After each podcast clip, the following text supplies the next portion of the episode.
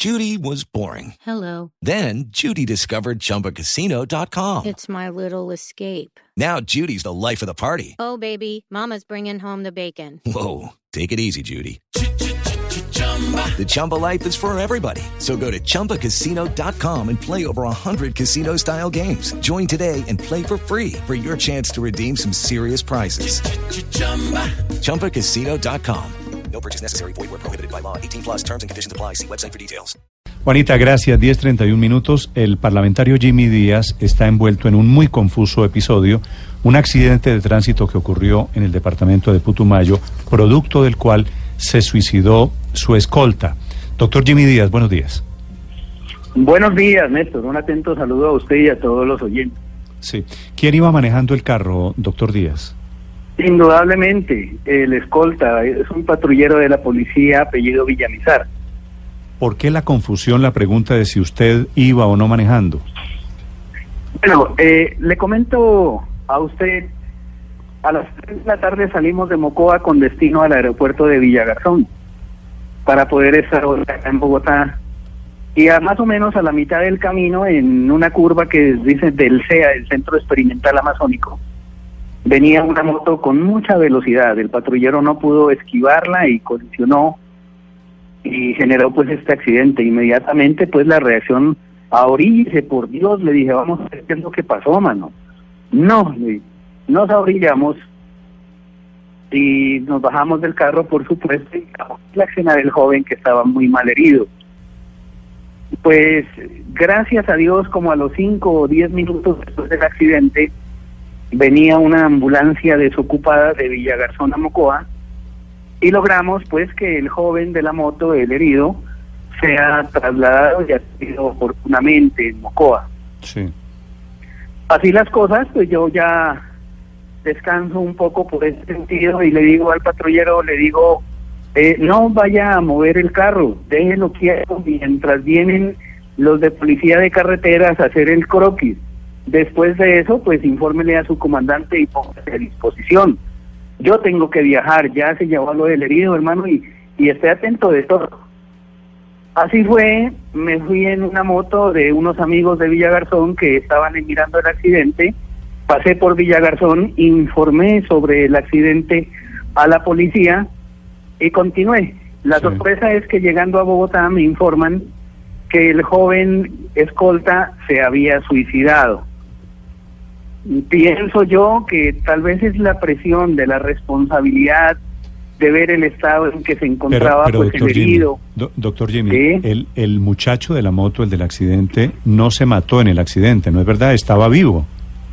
Eh, No, es que el muchacho de la moto no ha muerto, él está herido y está en pasto, lo remitieron a Pero, pasto. ¿por qué cree usted que el policía, el conductor del vehículo suyo, se asustó que lo llevó al suicidio? Bueno, pues primero porque creo yo que él no tenía orden para ser conductor, él solamente era escolta. ¿Y por qué estaba manejando? Y ellos en, en- en su juventud les gusta manejar y a mí me dijo, "Doctor Jimmy, yo he sido asignado para su esquema, yo soy el conductor de J2 en el Putumayo y pues estoy dispuesto. Yo le dije, bueno, pues si es así, qué bueno, ayúdeme a conducir y él conducía. Pero cuando usted lo dejó allí, eh, ¿usted lo vio particularmente perturbado? ¿Cuál era la Sí, reacción? Sí, de él? muy inquieto, muy nervioso. Y yo tenía que, pues, o sea, sería inhumano que yo me vaya del lugar si no llevamos al herido, ¿cierto? Sí. Ya el herido había sido evacuado y yo sentía que ya podía seguir. Igual el conductor quedaba y el carro quedaba inmovilizado hasta que hicieran el croquis. Por Sí. eso fue que yo avancé.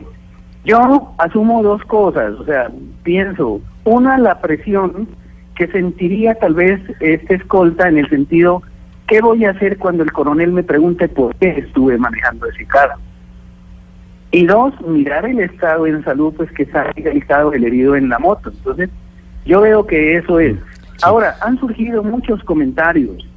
Uno que el jovencito este que se suicidó entró en un estado de esquizofrenia gravísimo, que gritaba, lloraba, caminaba de un lado para otro, él decía, yo no hice nada, yo no hice nada, decía, el que manejaba era el representante, él dijo que él pagaba Este todo. muchacho, este muchacho se hizo a un lado y, este muchacho y policía- era de Putumayo.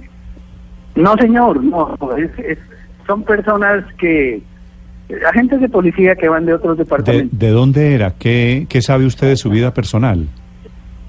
¿Perdón?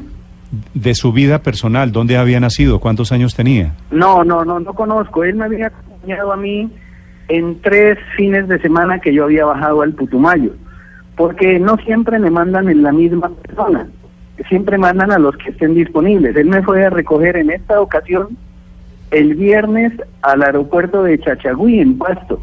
Bajamos por el Valle de Sibundoy el viernes, el sábado, y domingo y lunes estuvimos en Mocoa. Ya nos desplazábamos pues para venir. Pero congresista, no entiendo algo. Él era el única un- la única unidad disponible para usted, entonces debías haber sido enviado para conducir. Entonces sí tendría el permiso de, Claro. de quienes lo con- Bueno, eso tocaría averiguarlo con la policía si tenía permiso para conducir o no. Si era escolta conductor o no era escolta conductor. ¿Sí? Pero sí, la pregunta es, si él no era el escolta conductor, ¿quién estaba supuestamente asignado para, para Yo conducir? tengo otra unidad de la UNP. A mí me hicieron, ¿Y- a todos los congresistas. ¿Y dónde estaba esa unidad de la UNP? El otro está estaba saliendo para Pasto porque yo bajaba hoy por Pasto. Entonces le dije, váyase para Pasto, espéreme en Chachagüí para yo bajar que tengo una familiar en cuidados intensivos. Entonces, pues como no tengo más personal, eso era lo que yo disponía. Mm. ¿No fue que usted puso a manejar a un policía que no estaba asignado? No, primero él está asignado al esquema. No, pero no estaba asignado sea- para manejar, seguramente. Bueno, él, Los- él se los presenta como policías- escolta conductor los y él policías- manejó todo el día y manejó inclusive frente al cuartel de policía, manejó en el centro de Mocoa todo el día y todos los días había manejado. Es una no es que él manejó en ese momento nomás. Además, eh, eso tengo, gracias a Dios, los videos cuando yo ya salgo de mi casa, me despido de unos líderes y les digo que pena son las tres, tengo que estar a las tres y media en el aeropuerto, ahí se mira cuando yo abordo el carro, me siento en el lado derecho, al lado de- o sea, la silla del pasajero y salimos de viaje. Sí. Tengo las declaraciones ¿Cómo de se personas llamaba? que estuvieron Doctor Díaz, ¿cómo se llamaba el patrullero? Apellido Villamizar. Sí, se llamaba Freddy Alexander Villamizar, dice un reporte de la policía esta mañana desde Putumayo.